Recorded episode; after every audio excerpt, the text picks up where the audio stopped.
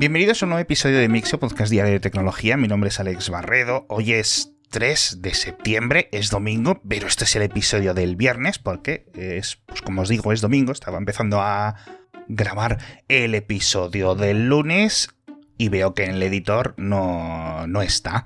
Y dije yo, no, no seré capaz de haberme ido el jueves a dormir sin haber grabado. Y efectivamente, así ha sido. y me doy cuenta tres o cuatro días después. Pero bueno, además que es un episodio en el que vamos a hablar de muchos fallos, no a nivel mental o intelectual como el mío, sino de fallos informáticos. El primero es que ya sabemos qué es lo que ocurrió en el sistema o en las plataformas del tráfico aéreo británicos que hace unos días dejó a cientos de miles de personas tiradas en aeropuertos de toda Europa principalmente. Y como muchos podréis haber imaginado, fue un fallo de QA, un fallo de control de calidad, en el que, según dicen la propia agencia, dice un dato individual en una ruta aérea fue el responsable. Es decir, que los datos de entrada, los datos de importación, etcétera, no estaban correctamente filtrados. Y ahí se les coló, pues a saber que un punto y coma, un carácter en un juego diferente, un emoji,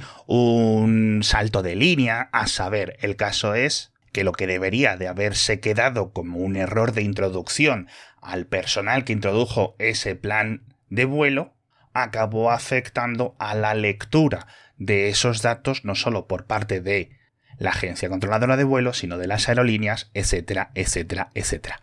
Este tipo de fallos de control de calidad, yo no sé si son más comunes hoy en día, pero sí es cierto que sigue siendo muy triste cuando un fallo tan tonto acaba afectando a tantísimas personas. En este caso hemos visto las imágenes de familias enteras, niños durmiendo en los aeropuertos y demás. Y nos vamos a otra cosa que yo también creo que es un error, de hecho es algo que me ha enfadado muchísimo, lo ponía en la newsletter, que es una Q3 máxima por parte de Microsoft que en una reciente actualización para Windows 10 y Windows 11 ha introducido un nuevo ejecutable, el cual el sistema operativo se encarga de llamar automáticamente y crea una ventana flotante en nuestra pantalla delante de lo que estemos haciendo en ese momento pidiéndonos que nos pasemos a Bing, a su buscador. Esto va mucho más allá de todas las quejas de publicidad, notificaciones abusivas, etcétera, que hemos visto a Microsoft, a Apple, a fabricantes de consolas, etcétera, haciendo los últimos años, porque no utilizan los sistemas de notificaciones nativos del sistema operativo. En este caso es un ejecutable entero que es muy molesto. Yo no creo que sea ilegal, seguramente por todos los términos de contrato que firmamos a la hora de instalar un Windows 11, etc. Pero lo peor del caso, a mis ojos,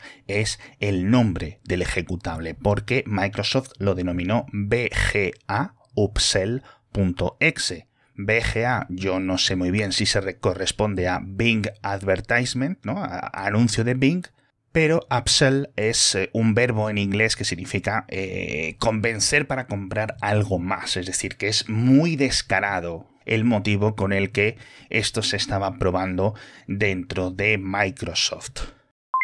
Y es que precisamente podemos enlazar muy bien esta noticia con la siguiente porque a partir del 1 de octubre Windows y Office van a cambiar dentro de el espacio económico europeo, que es un área o grupo de países en los que están tanto todos los miembros de la Unión Europea, Suiza, Noruega, Reino Unido, etc. Bueno, Suiza creo que no está dentro, pero el anuncio sí lo incluye. Y los cambios técnicos son dos. En Windows, a partir de ahora mismo, para los ciudadanos que vivamos en estos países, va a respetar siempre nuestro navegador preferido o predeterminado para abrir cualquier tipo de enlaces web. Porque a pesar de los mil problemas que hemos tenido los últimos años en los que Microsoft te cambiaba el navegador o algunos archivos automáticamente, ya sabéis que sigue habiendo algunas zonas del sistema operativo en las que no lo respeta. Bueno, pues ahora para curarse en salud antes de que entre en vigor la ley de mercados digitales, hacen este cambio, no solo dentro de la Unión Europea, sino dentro del espacio económico europeo. Y el segundo cambio es que van a desligar Microsoft Teams del paquete de suscripción de Office 365 o de Microsoft 365, de nuevo tras la investigación de competencia de la Unión Europea. En este caso, una empresa o una escuela o una organización que quiera pagar por esta suite ofimática de Microsoft todos los meses para tener sus funciones, etc., y no quiera utilizar Teams, lo va a poder conseguir por 2 euros menos al mes por usuario, con lo cual 24 euros al año si tú prefieres usar otro sistema de mensajería interna dentro de tu empresa, ¿no? Para poder seguir utilizando, por ejemplo, el de Zoom, para poder seguir utilizando Slack, etc. Y es que la verdad que como digo en el boletín, parece que Microsoft solo aprende a palos y que por mucho que hayan cambiado las cosas en esta empresa en los últimos 15 años, hay un montón de tendencias o incluso diría de, genética que sigue ahí de esa Microsoft terrible de los años 90. Pero bueno, ahora ya nos vamos a noticias un poco más positivas. La primera es la llegada del Fairphone 5, la nueva versión de este teléfono móvil fácil, facilísimo de reparar que en esta ocasión es aún mucho mejor porque supera en mucho a las versiones anteriores que ya estaban muy por delante del teléfono móvil eh, genérico, ¿no? Algunos cambios interesantes, por ejemplo, ha mejorado la resistencia al agua, pero no es una resistencia al agua completa como una IP67, una IP68 que quizás es lo que mm, realmente se debe de denominar resistencia al agua. Estamos hablando de unas resistencias al polvo y a la humedad, pero bueno, mejor que en los modelos anteriores.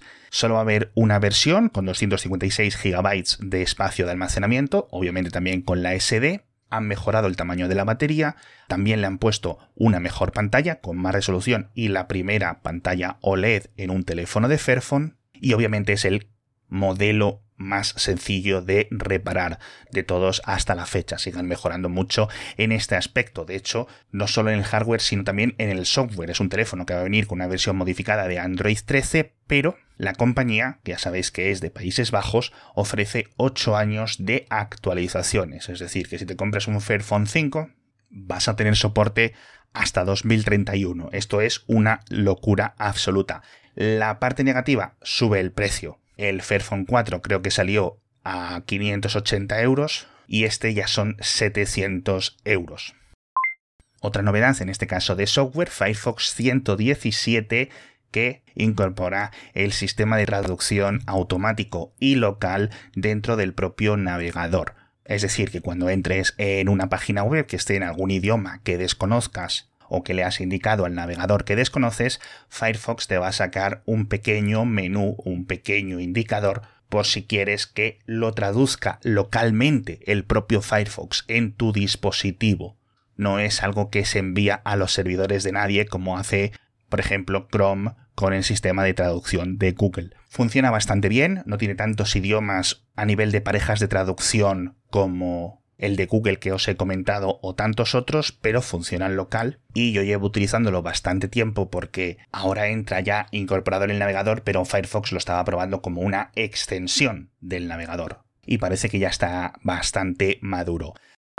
Hablando de madurez, hay un acuerdo extrajudicial. Bueno, hay no, tengo que hablar ya de hubo, porque estamos hablando de noticias del jueves hubo un acuerdo extrajudicial en la guerra de las trampas en el ajedrez profesional. Os recordaréis todos aquellos problemas de denuncias entre chess.com, Magnus Carlsen, Hikaru Nakamura y el joven jugador estadounidense Hans Niemann, en el que estaban las sospechas de algún tipo de trampas en partidas sobre tablero además de las evidencias y confesiones del propio Hans Niemann de que en el pasado hizo trampas en partidas en remoto, en partidas con el ordenador.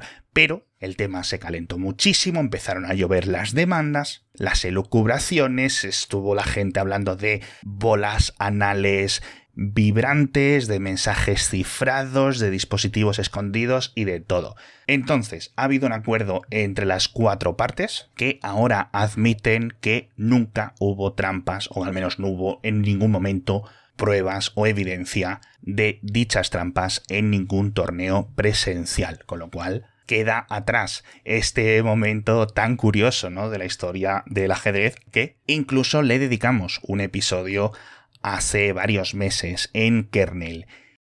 Y tenemos más cositas en las notas del episodio. Hablamos del acoso digital por parte de los repartidores cuando tienen nuestro teléfono o nuestro email o cualquier dato personal, porque van a hacernos un reparto, porque van a llevarnos a casa o porque hemos comprado o vendido algo a través de Internet. Hablamos incluso de la propuesta de un partido político mayoritario en Tailandia de donar 260 euros en criptomonedas a cada uno de sus ciudadanos adultos mayores de 16 años. Pero para la última noticia me he dejado lo que creo que para mí es la salsa de la vida, que es toda la telenovela eh, de estos eh, temas geopolíticos en los que está involucrada Huawei.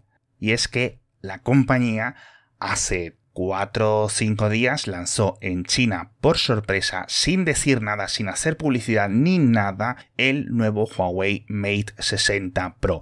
Es decir, el mejor móvil de los mejores móviles que tiene la compañía todos los años, al menos hasta 2019-2020, cuando el Beto era un lanzamiento quizás no al nivel del de los iPhone, pero sí al nivel de los Galaxy S y de los Galaxy Note de Samsung. Bueno, pues ahí ya tenemos el primer misterio, cómo es posible que a pesar del albajón de ventas Huawei anuncie o ponga a la venta su mejor terminal sin ningún tipo ni siquiera de presentación. Y todo parece que tiene que ver con un misterioso chip, o al menos parte de un chip, porque tiene conexión 5G. Y ya sabéis que una de las prohibiciones estadounidenses a la firma es la adquisición de suficientes tecnologías capaces de implantar conexión 5G. Entonces, fijaos el drama. La compañía no confirma si el móvil tiene 5G o no. El móvil, cuando tú lo estás usando, como lo está usando ya la gente que lo ha comprado en China, te pone que tiene 4G ahí pequeñito arriba en la pantalla, pero la velocidad de descarga, las capacidades de ancho de banda, todos son tecnologías dentro del estándar 5G. Y también hay bastante ofuscación a la hora de poder analizar el SOC que lleva este terminal. Pero ahí no acaba la cosa, porque en la caja del propio Mate 60 Pro en China pone obviamente en mandarín las diferentes informaciones comerciales, técnicas, y de reguladores que hay en todas las cajas de los teléfonos móviles, pero no pone que es un teléfono celular como categoría de producto, pone que es una terminal de conexión por satélite, que quizás no significa nada, pero dentro del misterio a lo mejor dicen, oye, si lo calificamos así, no está sujeto a las sanciones. Nadie lo sabe, porque entonces, ¿por qué Huawei no dice que tiene 5G? ¿Por qué no presumen de que a pesar de todos los problemas, gracias a su tenacidad técnica han conseguido poner 5G en sus teléfonos, bla, bla, bla? Porque sería una victoria increíble para Huawei poder confirmar eso. Y es que precisamente es lo que está haciendo la prensa del gobierno en China con este terminal, porque se ha convertido en una especie de gran tema de conversación en el país, en el que, al contrario que la compañía, muchos políticos nacionales en China, funcionarios, miembros del Partido Comunista en diferentes entidades, etc., están presumiendo de que el teléfono tiene 5G y están contándolo porque aquí atamos con el lanzamiento sorpresa del principio, justo fue el día que visitaba China la secretaria de Comercio de Estados Unidos en una visita diplomática y había muchas editoriales dentro de los periódicos y la prensa gubernamental exaltando ¿no? las cualidades de el ingenio y la capacidad de superación del pueblo chino, bla bla bla bla bla bla. Entonces, el teléfono 200% tiene 5G. No sé aún qué bandas, no sé si funcionaría, por ejemplo, en un país como en México o en bandas que operen en España. Tampoco sé si esto va a ser lo que haga Huawei a partir de ahora, que es lanzar móviles 5G sin decir que son 5G, a ver si esto acaba en más sanciones o cómo porque realmente quiero saber por qué está ocurriendo esto, porque os lo juro que esto para mí es increíblemente emocionante. Esto es como la final de la Champions. A mí estos conflictos de verdad que es que me dan la vida. En fin, con este misterio nos vamos, un episodio también un poco raro de este programa por esta desfase de múltiples días a la hora de publicarlo, pero también os digo que el episodio del domingo, técnicamente del lunes, que acabo de grabar, lo que voy a hacer es programarlo para que se emita unas horas después, porque si no salen los dos episodios y este me los vais a dejar sin escuchar. Así que os pido perdón, pero bueno, empezáis el lunes con dos episodios. Muchísimas gracias a todos por estar conmigo en esta situación y en otras. Y nos vemos, pues eso, en unas horas con más noticias de tecnología.